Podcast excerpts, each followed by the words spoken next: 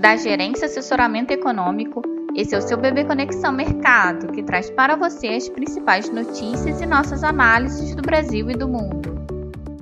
Bom dia, quinta-feira, 28 de outubro de 2021. Eu sou Adriana Lima e vou apresentar um panorama sobre os principais mercados. No exterior, os mercados operam mistos agora pela manhã, aguardando a divulgação do PIB dos Estados Unidos e a decisão de política monetária do Banco Central Europeu. Nos Estados Unidos, o destaque do dia é a divulgação da primeira estimativa do PIB do terceiro trimestre de 2021, com previsão de crescimento de 2,5%, uma desaceleração ante os 6,7% registrados no, no segundo trimestre deste ano. O Banco Central Europeu deve divulgar sua decisão de política monetária agora pela manhã e logo após a presidente da instituição, Cristina Lagarde, dará entrevista. Na zona do euro, o índice de sentimento econômico referente ao mês de outubro subiu um pouquinho acima das expectativas de mercado. E na Ásia, o Banco Central do Japão manteve estável sua política monetária, altamente estimulativa, mas reduziu a previsão de crescimento do PIB para o ano fiscal que se encerra em março de 2022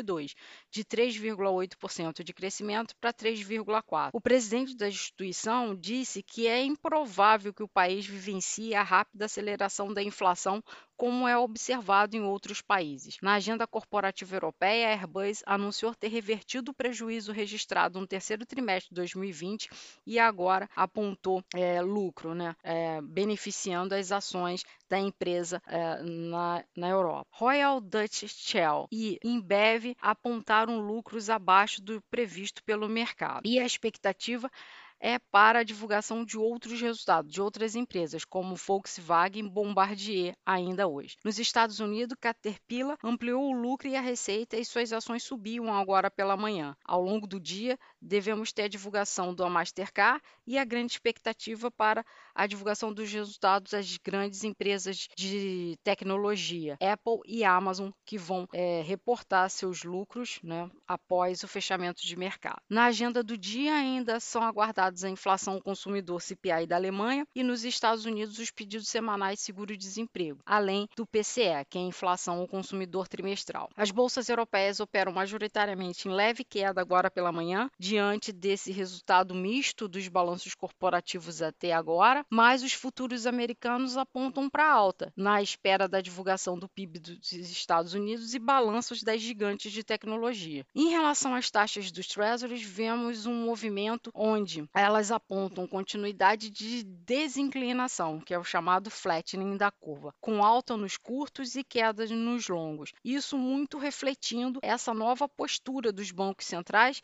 que se mostram mais preocupados com o processo inflacionário global, por aparentemente ser muito mais permanente do que era esperado anteriormente. Com isso, a expectativa é de dólar em alta, tanto frente às principais às emergentes, taxas dos treasuries a alta no curto e queda no longo, como eu citei anteriormente, e bolsas em alta, apesar das commodities em queda. Aqui no Brasil, a expectativa é que a influência do ambiente externo, mais cupom, a decisão do cupom de ontem, e incertezas fiscais que permanecem devem direcionar os negócios no dia. Ontem a Câmara adiou mais uma vez a votação da PEC dos precatórios, agora ela só deve ocorrer no dia 3 de novembro, após o feriado da próxima semana, e eh, ainda há questões a serem discutidas dentro do texto, e essa falta de consenso traz mais incerteza ainda para os agentes de mercado, uma vez que cabe lembrar que a aprovação dessa PEC é fundamental para autorização do pagamento do Programa Social Auxílio Brasil. Em relação ao cupom, ele decidiu ontem em elevar a taxa Selic em 1,5 pontos percentuais para 7,75% ao ano, conforme era esperado por uma parte dos agentes de mercado. Mas a decisão é, de aumentar o ritmo foi considerada diante da piora recente do quadro fiscal e a desancoragem das expectativas inflacionárias para 2022, que até o momento se mostra acima acima da meta é, definida para o ano que vem. A gente lembra que alguns, me alguns membros do mercado, né, alguns agentes de mercado,